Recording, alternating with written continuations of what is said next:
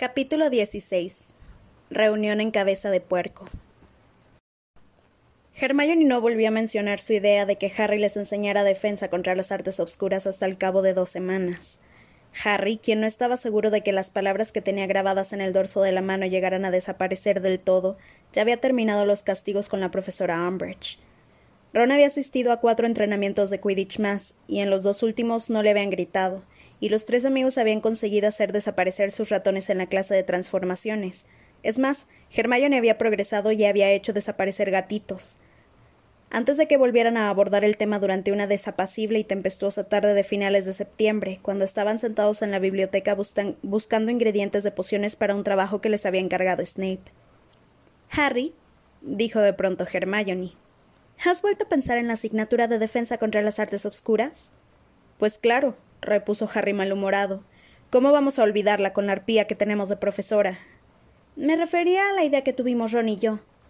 Ron, alarmado, le dirigió una mirada amenazadora a Hermione, quien frunció el entrecejo y rectificó. De acuerdo, de acuerdo. A la idea que tuve yo de que nos dieras clase tú. Harry no contestó enseguida. Fingió que leía detenidamente una página de antídotos asiáticos, porque no quería decir lo que estaba pensando. Lo cierto era que durante aquellas dos semanas había reflexionado mucho sobre aquel tema. A veces le parecía una idea descabellada, como se lo había parecido la noche que Hermione se la propuso, pero otras se sorprendía a sí mismo pensando en los hechizos que más le habían servido en sus diversos enfrentamientos con mortífagos y criaturas tenebrosas. Y no solo eso, a veces se sorprendía a sí mismo planeando inconscientemente las clases. Bueno, dijo con lentitud, pues ya no podía continuar simulando que le interesaba muchísimo antídotos asiáticos. Sí, he pensado un poco. ¿Y? preguntó Hermione esperanzada. No lo sé, empezó Harry para ganar tiempo. Luego levantó la cabeza y miró a Ron. A mí me pareció buena idea desde el principio, afirmó éste, que parecía más dispuesto a participar en aquella conversación ahora que estaba seguro de que Harry no iba a ponerse a gritar otra vez. Harry, incómodo, cambió de postura en la silla. Ya les dije que gran parte de mi éxito se debió a la suerte. Sí, Harry, replicó Hermione suavemente. Pero de todos modos es inútil que finjas que no eres bueno en defensa contra las artes obscuras, porque lo eres. El año pasado fuiste el único estudiante que supo realizar a la perfección la maldición Imperius. Sabes hacer aparecer un patronus. Sabes hacer cosas que muchos magos adultos no saben. Víctor siempre decía. Ron giró la cabeza hacia ella y lo hizo tan bruscamente que dio la impresión de que se había lastimado el cuello. Se lo frotó y dijo: Ah, sí, ¿Qué decía Vicky? Ja, ja, replicó Hermione con voz de aburrimiento. Decía que Harry sabía hacer cosas que ni siquiera él sabía hacer, y eso que estaba en el último curso del Instituto Durmstrang. Ron miraba a Hermione con recelo. No seguirás en contacto con él, ¿verdad? ¿Qué hay de malo en eso? repuso Hermione en tono cortante, aunque se había ruborizado un poco. Siquiera puedo tener un amigo por correspondencia. Eso no era lo único que él quería, comentó Ron con aire acusador. Hermione rodó los ojos y movió negativamente la cabeza exasperada, y sin hacer caso a Ron, que seguía mirándola fijamente, le dijo a Harry Bueno, ¿qué dices? ¿Nos enseñarás? Está bien, pero solo a ti y a Ron, ¿verdad? Mm, verás, comenzó Hermione con cierto nerviosismo. Bueno, ahora no vuelvas a subirte por las paredes, Harry, por favor. Pero creo que deberías enseñar a todo aquel que quiera aprender. Mira, estamos hablando de defendernos de Voldemort. Y no seas ridículo, Ron. No sería justo que no ofreciéramos a los demás la posibilidad de aprender. Harry pensó lo mismo un momento y entonces respondió. Sí, pero dudo que haya alguien aparte de ustedes dos que esté interesado en que le dé clase. Recuerda que soy un chiflado. Creo que te sorprenderías de la cantidad de gente a la que le apetecería escuchar lo que tú tengas que decir afirmó Hermione muy seria. Mira. Se inclinó hacia Harry. Ron, que todavía la miraba ceñudo, se inclinó también para enterarse. ¿Recuerdas que el primer fin de semana de octubre tenemos la excursión a Hogsmeade? ¿Qué te parecería si le dijéramos a los que estén interesados que se reúnan con nosotros en el pueblo para que podamos discutirlo? ¿Por qué tenemos que hacerlo fuera del colegio? preguntó Ron. Porque no creo que Umbridge se pusiera muy contenta si descubriera lo que estamos haciendo, contestó Hermione y volvió al diagrama de la col masticadora china que estaba copiando. Harry estaba deseando que llegara el fin de semana para ir de excursión a Hogsmeade, aunque había una cosa que le preocupaba. Sirius había mantenido un silencio sepulcral desde el día que apareció en el fuego de la chimenea a principios de septiembre. Harry sabía que habían logrado que se enfadara al decirle que no querían que los acompañara, pero de vez en cuando todavía le preocupaba más que Sirius tirara las precauciones por la borda y decidiera presentarse. ¿Qué harían si un gran perro negro se les acercaba dando saltos por una calle de Hogsmeade, quizá ante las narices de Draco Malfoy? Tienes que comprender que le apetezca salir a darse un paseo, opinó Ron cuando Harry compartió sus temores con él y con Hermione. Ten en cuenta que lleva más de dos años huyendo de la justicia, ¿no? Y ya sé que no debe de haber sido divertido, pero al menos será libre. Sin embargo, ahora está encerrado día y noche con ese horrendo elfo. Hermione miró con gesto reprobador a Ron, pero ignoró la alusión a Creature. El problema, le dijo Hermione a Harry, es que Sirius tendrá que permanecer escondido hasta que Voldemort. ¡Ay, Ron, por favor! Salga y dé la cara, ¿no? Quiero decir que el imbécil del ministro no se dará cuenta de que Sirius es inocente hasta que acepte que Dumbledore siempre le ha dicho la verdad sobre él. Y cuando esos inútiles empiecen a atrapar a mortífagos de verdad, comprenderán que Sirius no es uno de ellos. Ni siquiera tiene la marca. No creo que sea tan estúpido para venir, terció Ron convencido. Dumbledore se enfadaría muchísimo si lo hiciera, y Sirius siempre hace caso a Dumbledore aunque no le guste lo que le manda. Como Harry seguía preocupado, Hermione añadió Ron y yo hemos estado sondeando a la gente que creíamos que querría aprender algo de defensa contra las artes obscuras, y hay un par de personas que parecen interesadas. Les hemos dicho que se reúnen con nosotros en Hogsmeade. Está bien, contestó Harry vagamente, pues seguía pensando en Sirius. No te angusties, Harry, lo animó Hermione. Ya tienes bastantes problemas sin Sirius. Hermione tenía razón.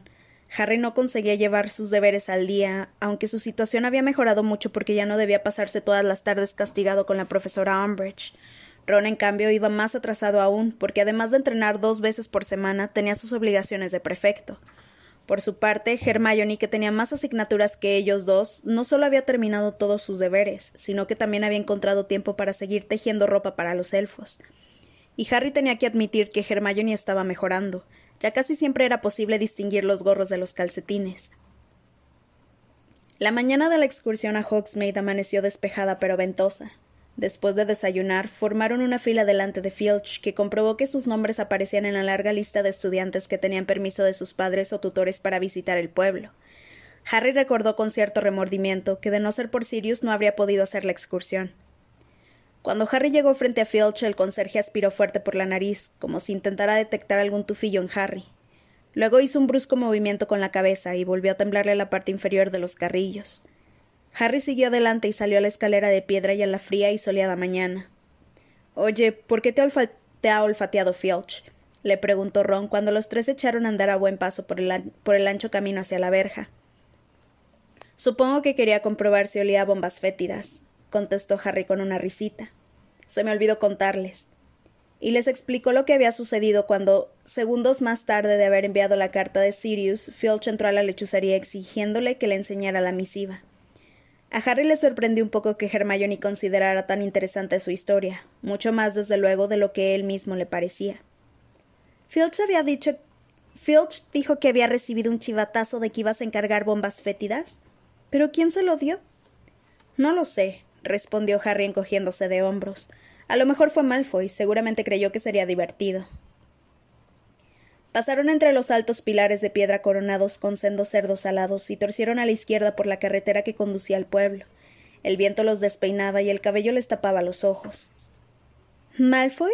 dijo Hermione escéptica. Bueno, sí, a lo mejor fue él. Y siguió muy pensativa hasta que llegaron a las afueras de Hogsmeade. Bueno, ¿a dónde vamos? Preguntó Harry. ¿A las tres escobas? No, no, repuso Hermione saliendo de su ensimismamiento. No, siempre estaba rotado y hay mucho ruido. He quedado con los otros en cabeza de puerco. Ese otro pop ya lo conocen, el que no está en la calle principal. Me parece que no es muy recomendable, pero los alumnos de Hogwarts no suelen ir allí, así que no creo que nos oiga nadie. Bajaron por la calle principal y pasaron por delante de la tienda de artículos de broma de Sonko, donde no les sorprendió nada ver a Fred, George y Lee Jordan. Luego dejaron atrás la oficina de correos, de donde, de donde, salían lechuzas a intervalos regulares, y torcieron por una calle lateral al final de la cual había una pequeña posada. Un estropeado letrero de madera colgada, colgaba de un oxidado soporte que había sobre la puerta, con un dibujo de una cabeza de jabalí cortada que goteaba sangre sobre la tela blanca en la que estaba colocada. Cuando se acercaron a la puerta el letrero chirrió agitado por el viento, y los tres vacilaron un instante. Vamos. urgió Hermione un tanto nerviosa. Harry fue el primero en entrar. Aquel pub no se parecía nada a las tres escobas, que era un local limpio y acogedor. Cabeza de Puerco consistía en una sola habitación pequeña, lúgubre y sucísima, donde se notaba un fuerte olor a algo que podría tratarse de cabras. Las ventanas tenían tanta mugre incrustada que entraba muy poca luz del exterior. Por eso el local estaba iluminado con cabos de cera colocados sobre las vastas mesas de madera. A primera vista el suelo parecía de tierra apisonada, pero cuando Harry caminó por él se dio cuenta de que había piedra debajo de una capa de roña acumulada durante siglos. Harry recordaba que Hagrid había mencionado aquel pub en el primer año que estuvo en Hogwarts. Hay mucha gente rara en cabeza de puerco, dijo cuando les contó cómo le había ganado un huevo de dragón a un desconocido encapuchado que estaba allí. Entonces a Harry le había sorprendido que Hagrid no encontrara raro que un desconocido permaneciera todo el tiempo con la cara tapada, pero en ese momento comprendió que permanecer con la cara tapada era algo normal en aquella taberna. En la barra había un individuo que llevaba la cabeza envuelta con grises y sucias vendas, aunque aún así se las ingeniaba para tragar vaso tras vaso de una sustancia humeante y abrasadora por una rendija que tenía a la altura de la boca. También había dos personas encapuchadas sentadas a una mesa junto a una de las ventanas. Harry habría jurado que eran dementores si no las hubiera oído hablar con un fuerte acento de Yorkshire. Y en un oscuro rincón al lado de la chimenea estaba sentada una bruja con un grueso velo negro que le llegaba hasta los pies. Lo único que se destacaba bajo el velo era la punta de la nariz, un poco prominente. Um, no sé qué decirte, Hermione, murmuró Harry mientras avanzaban hacia la barra y miraba con desconfianza a la bruja tapada con el grueso velo. ¿No se te ha ocurrido pensar que la profesora Umbridge podría estar debajo de eso? Hermione echó una ojeada a la bruja evaluándola. Umbridge es más baja que esa mujer, comentó en voz baja. Además, aunque ella entrara aquí, no podría hacer nada para interferir en nuestro proyecto, Harry, porque he revisado minuciosamente las normas del colegio. Estamos dentro de los límites establecidos. Hasta le pregunté al profesor Flitwick si a los alumnos les está permitido entrar en cabeza de puerco y me dijo que sí, aunque me aconsejó que lleváramos nuestros propios vasos. Pero bueno, he comprobado todo lo que se me ha ocurrido sobre grupos de estudio y trabajo y son legales. Lo único que no tenemos que hacer es pregonar lo que estamos haciendo. Está bien, dijo Harry con aspereza. Sobre todo dado que lo que estamos organizando no es precisamente un grupo de estudio, ¿verdad? El camarero salió de la trastienda y se les acercó con sigilo. Era un anciano de aspecto gruñón, con barba y una mata de largo cabello gris. Era alto y delgado, y a Harry su cara le resultó vagamente familiar. ¿Qué quieren? gruñó. Tres cervezas de mantequilla, contestó Hermione. El camarero metió una mano bajo la, bajo la barra y sacó tres botellas sucias y cubiertas de polvo que colocó con brusquedad sobre la barra. Seis sickles, dijo. Yo pago, se apresuró a decir Harry y le entregó las monedas de plata. El camarero recorrió a Harry de arriba abajo con la mirada, y sus ojos se detuvieron un momento en su cicatriz. Luego se dio la vuelta y depositó las monedas de Harry en una vieja caja registradora de madera, cuyo cajón se abrió automáticamente para recibirlas. Harry, Ron y Hermione fueron hacia la mesa más apartada de la barra y se sentaron observando a su alrededor. El individuo de los sucios y grises vendajes dio unos golpes en la barra con los nudillos, y el camarero le sirvió otro vaso lleno de aquella bebida humeante. ¿Saben qué? murmuró Ron mirando hacia la barra con entusiasmo. Aquí podríamos pedir lo que quisiéramos. Apuesto algo a que ese tipo nos serviría cualquier cosa. Seguro que le importa un rábano. Siempre he querido probar el whisky de fuego. Ron, eres perfecto, lo regañó Hermione. Ah, sí, es verdad, exclamó Ron, y la sonrisa se le borró de los labios. Bueno, ¿quién dijiste que iba a venir? preguntó Harry a su amiga, arrancando el oxidado tapón de su cerveza de mantequilla y dando un sorbo. Solo un par de personas. repitió Hermione. Consultó su reloj y miró nerviosa hacia la puerta. Ya deberían estar aquí. Estoy segura de que saben el camino. Oh, Miren, deben de ser ellos. La puerta del pub se había abierto. de ancho haz, un ancho haz de luz en el que bailaban motas de polvo, dividió el local en dos durante un instante, y luego desapareció, pues lo ocultaba la multitud que desfilaba por la puerta. Primero entraron Neville, Dean y Lavender, seguidos de cerca por Parvati y Padma Patil, Concho, con lo cual a Harry le dio un vuelco el corazón, y una de sus risueñas amigas. Luego entró Luna Lovegood, sola y con aire, y con aire despistado, como si hubiera entrado allí por equivocación. A continuación aparecieron Katie Bell, Alicia Spinett y Angelina Johnson, Colin y Dennis Creevy, Ernie Macmillan, Justin Finch Fletchley, Hannah Abbott y una chica de Hufflepuff con una larga trenza cuyo nombre Harry no sabía. Tres chicos de Ravenclaw que, si no se equivocaba, se llamaban Anthony Goldstein, Michael Corner y Terry Booth. Ginny, seguida por un chico alto y delgado, rubio y con la nariz respingona, a quien Harry creyó reconocer como miembro del equipo de Quidditch de Hufflepuff, y cerrando la marcha Fred y George Weasley con su amigo Lee Jordan, los tres con enormes bolsas de papel llenas de artículos de Sonco. Un par de personas, dijo Harry con voz quebrada. Un par de personas. Bueno, verás, la idea tuvo mucho éxito, comentó Hermione alegremente. Ron, ¿quieres traer unas cuantas sillas más? El camarero, que estaba secando un vaso con un trapo tan sucio que parecía que no lo hubieran lavado nunca, se quedó paralizado. Seguramente en la vida había visto su pub tan lleno. Hola, saludó Fred. Fue el primero en llegar a la barra y se puso a contar con rapidez a sus acompañantes. ¿Puede ponernos veinticinco cervezas de mantequilla, por favor? El camarero lo fulminó un instante con la mirada. Luego Luego dejó el trapo, como si no lo hubieran interrumpido cuando hacía algo importantísimo, y empezó y empezó a sacar polvorientas botellas de cerveza de mantequilla de debajo de la barra. ¡Salud! ¡Salud! exclamó Fred mientras la repartía.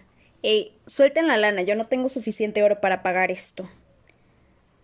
Harry, que no salía de su asombro, contemplaba a los numerosos y ruidosos estudiantes que tomaban sus cervezas y hurgaban en los bolsillos de sus túnicas buscando monedas. No podía imaginar a qué había ido allí toda aquella gente, hasta que se le ocurrió, horrorizado, que a lo mejor esperaban oír alguna especie de discurso. Se volvió hacia Hermione y en voz baja le susurró ¿Qué les has dicho? ¿Qué es lo que esperan?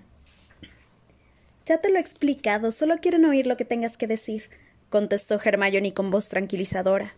Sin embargo, Harry seguía mirándola tan enfadado que rápidamente añadió Pero no tienes que hacer nada todavía. Primero hablaré yo.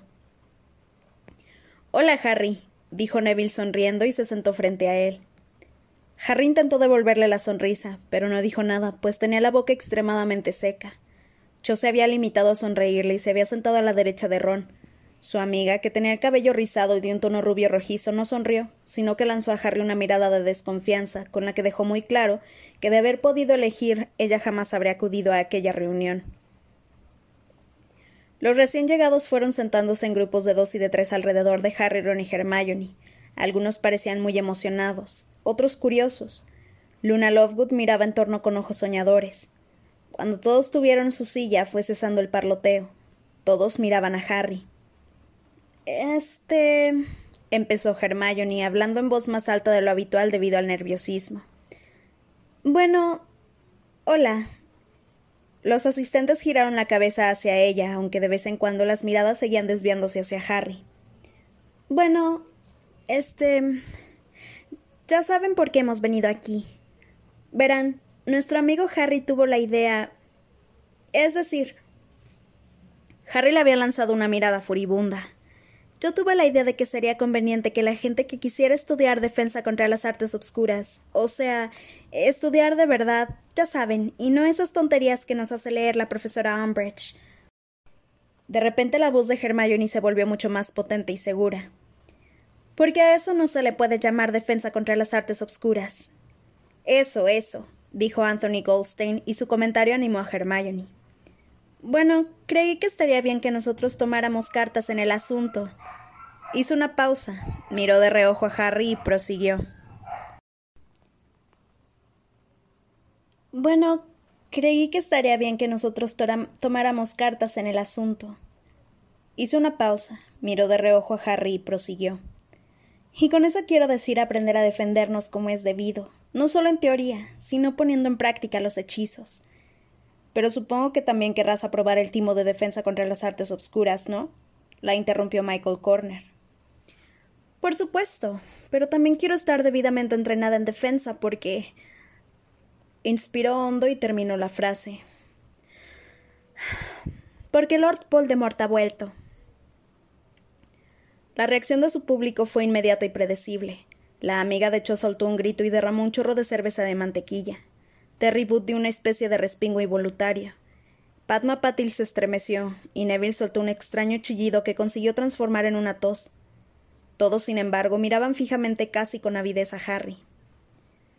Bueno, pues ese es el plan, concluyó Hermione. Si quieren unirse a nosotros, tenemos que decidir dónde vamos a. ¿Qué pruebas tiene de que quien ustedes saben ha regresado?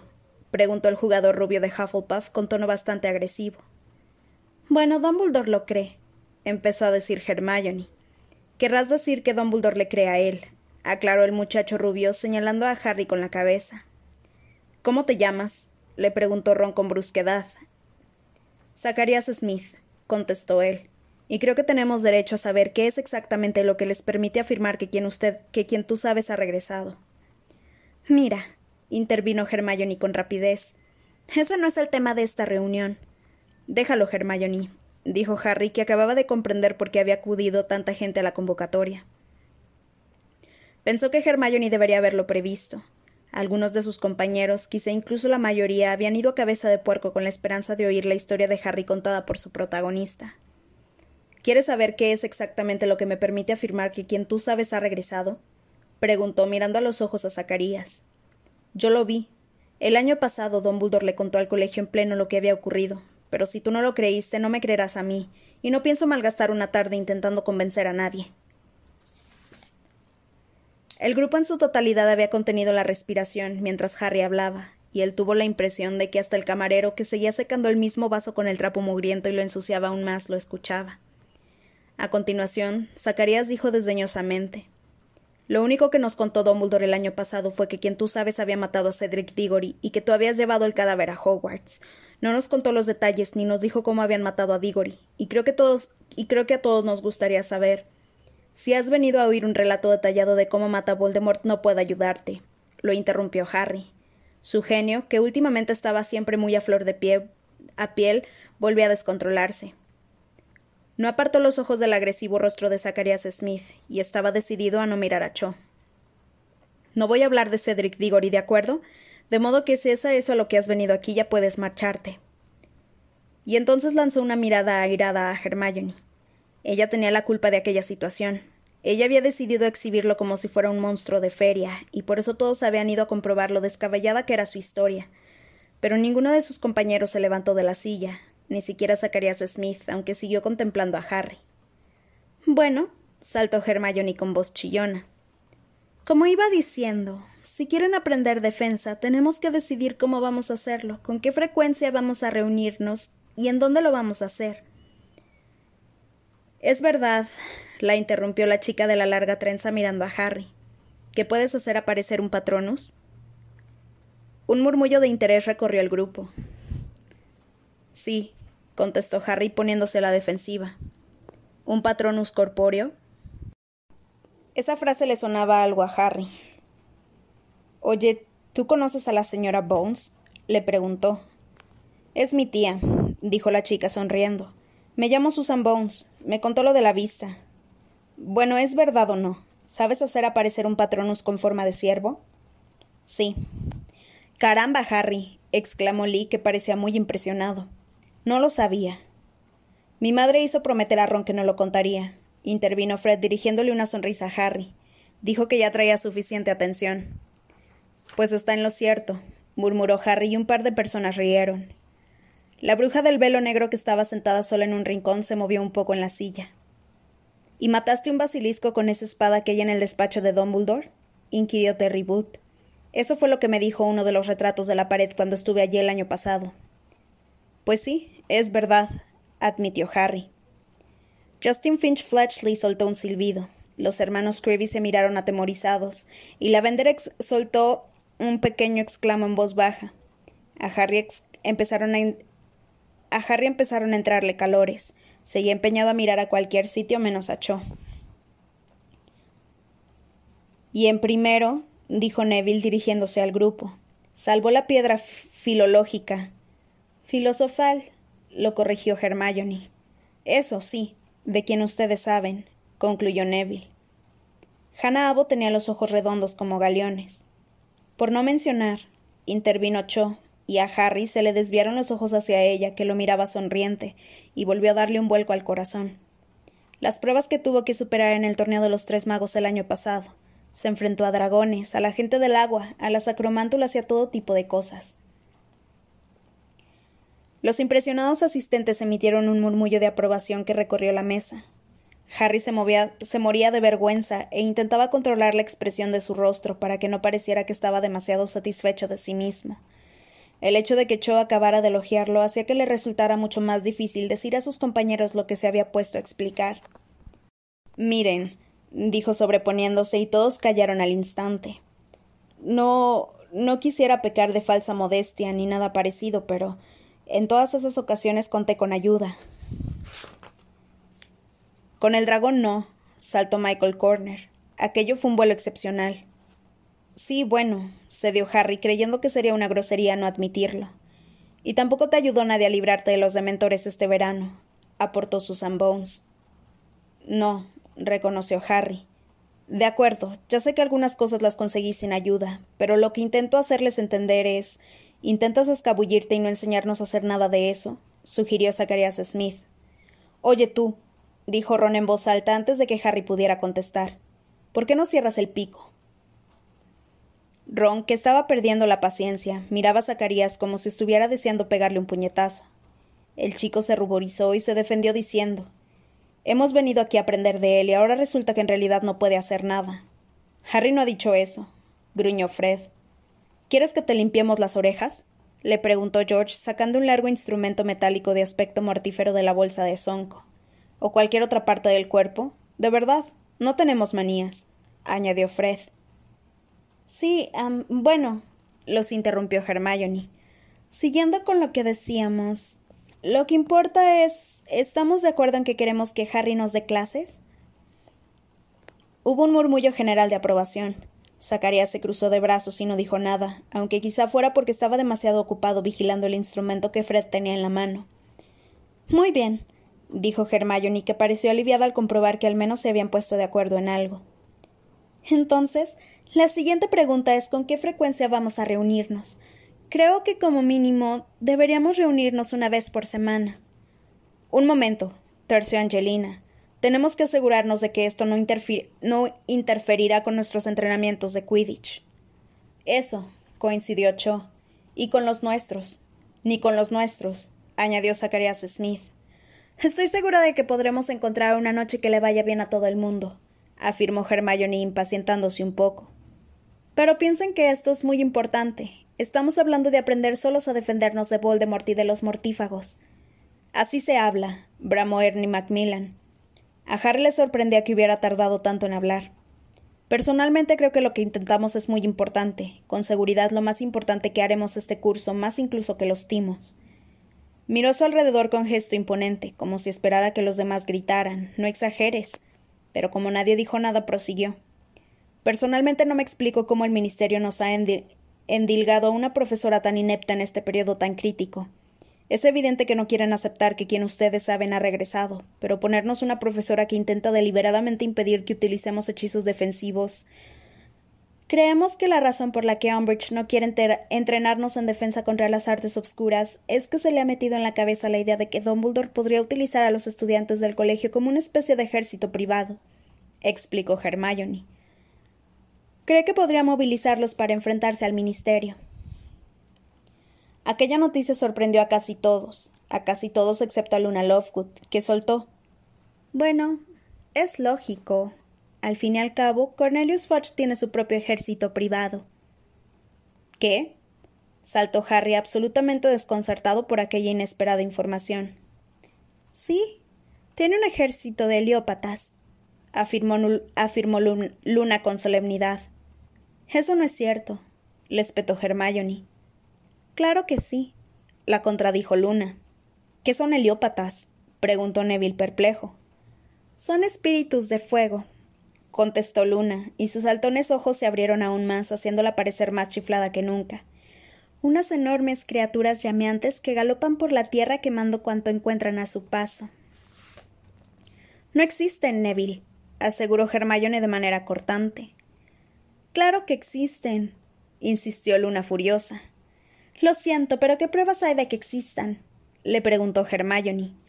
Hay muchísimos testimonios oculares. Que tú tengas una mentalidad tan cerrada que necesites que te lo pongan todo delante de las narices para que. carraspió Ginny, imitando a la profesora a la, a la perfección a la profesora Umbridge. Varios estudiantes giraron la cabeza asustados y luego rieron. ¿No estábamos intentando decidir cuántas veces nos íbamos a reunir para dar clase de defensa? Sí, se apresuró a confirmar Hermione. Exacto, tienes razón, Ginny. Bueno, a mí una vez por semana no me parece mal, opinó Lee Jordan. Siempre que, empezó a decir Angelina. Sí, sí, ya sabemos lo del Quidditch, concedió Hermione con voz tensa. Bueno, la otra cosa que queda por decidir es dónde vamos a reunirnos. Aquello era mucho más difícil, y el grupo se quedó callado. ¿En la biblioteca? propuso Katie Bell tras un largo silencio. No creo que la señora Pin se ponga muy contenta si nos ve haciendo hechizos en la biblioteca, comentó Harry. ¿Y en algún aula que no se utilice? sugirió Dean Thomas. Sí, afirmó Ron.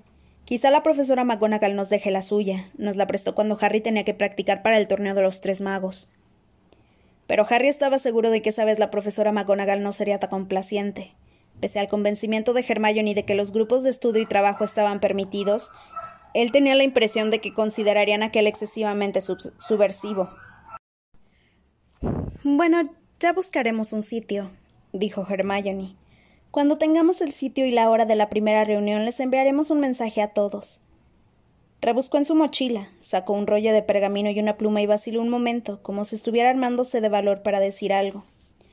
Creo que ahora cada uno debería escribir su nombre, para que sepamos que ha estado aquí. Pero también creo, añadió inspirando hondo, que todos deberíamos comprometernos a no ir por ahí contando lo que estamos haciendo. De modo que si firman, se comprometen a no hablar de esto ni con la profesora Umbridge ni con nadie. Fred agarró el pergamino y decidido firmó en él, pero Harry se fijó enseguida en que varias personas no parecían muy dispuestas a poner su nombre en la lista. Este. empezó Zacarías con lentitud, y no agarró el pergamino que George intentaba pasarle. Bueno, estoy seguro de que Ernie me dirá cuándo es la reunión. Pero Ernie tampoco parecía muy decidido a firmar. Hermione lo miró arqueando las cejas. Es que somos prefectos, dijo Ernie, y si alguien encontrara esta lista. Bueno, quiero decir que ya lo has dicho tú misma, si se entera la profesora Umbridge. Acabas de decir que haber formado este grupo es la cosa más importante de este curso, le recordó Harry. Sí, lo sé, repuso Ernie. Y lo creo, pero. Ernie, ¿de verdad piensas que voy a dejar esta lista por ahí? le preguntó Hermione con irritación. No, no, claro que no, contestó Ernie un poco aliviado. Yo. sí, claro que firmo. Después de Ernie nadie puso reparos, aunque Harry vio que la amiga de Chola miraba con reproche antes de escribir su nombre. Cuando hubo firmado el último, que fue Zacarías, Hermione agarró el, el pergamino y lo guardó con cuidado en su mochila. En ese momento el grupo experimentaba una sensación extraña. Era como si acabaran de firmar una especie de contrato. Bueno, el tiempo pasa, dijo Fred con decisión y se puso en pie. George Lee y yo tenemos que comprar. Tenemos que comprar unos artículos delicados. Ya nos veremos más tarde. Los demás estudiantes se marcharon también en grupos de dos y de tres. Cho se entretuvo mucho cerrando el broche de su mochila antes de marcharse, mientras la larga y obscura melena le oscilaba y le tapaba la cara. Pero su amiga le esperaba con los brazos cruzados y chasqueando la lengua, así que Cho no tuvo más remedio que irse con ella. Cuando ambas llegaron a la puerta, Cho se volvió y se despidió de Harry con la mano. Bueno, creo que eso ha ido muy bien, opinó Hermione alegremente unos momentos más tarde, mientras ella, Harry y Ron salían de cabeza de puerco a la intensa luz de la mañana. Harry y Ron llevaban en la mano las botellas de cerveza de mantequilla. Ese Zacarías es un cretino, dijo Ron mirando con rabia a Smith, que iba delante de ellos, apenas distinguible, distinguible en la distancia. A mí tampoco me cae muy bien, admitió Hermione. Pero me oyó hablar con Ernie y Hannah en la mesa de Hufflepuff y parecía muy interesado en venir. ¿Qué querías que hiciera? Y en realidad, cuantos más seamos, mejor. Mira, Michael Corner y sus amigos no habrían venido si él no estuviera saliendo con Ginny. Ron, que estaba bebiéndose las últimas gotas de cerveza de mantequilla de su botella, se atragantó y derramó toda la que tenía en la boca. ¿Saliendo con quién? gritó. Tenía las orejas ardiendo. ¿Qué está saliendo con. que mi hermana está saliendo con. ¿Ginny sale con Michael Corner?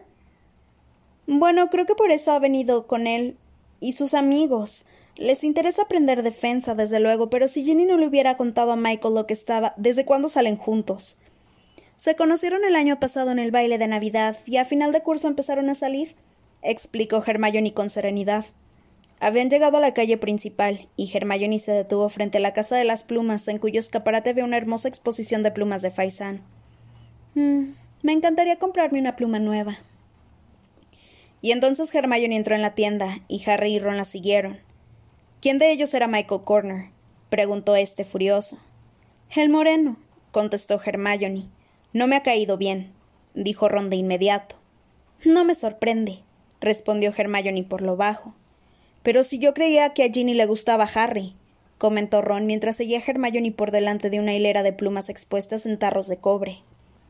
Hermione lo miró con desdén y movió la cabeza negativamente.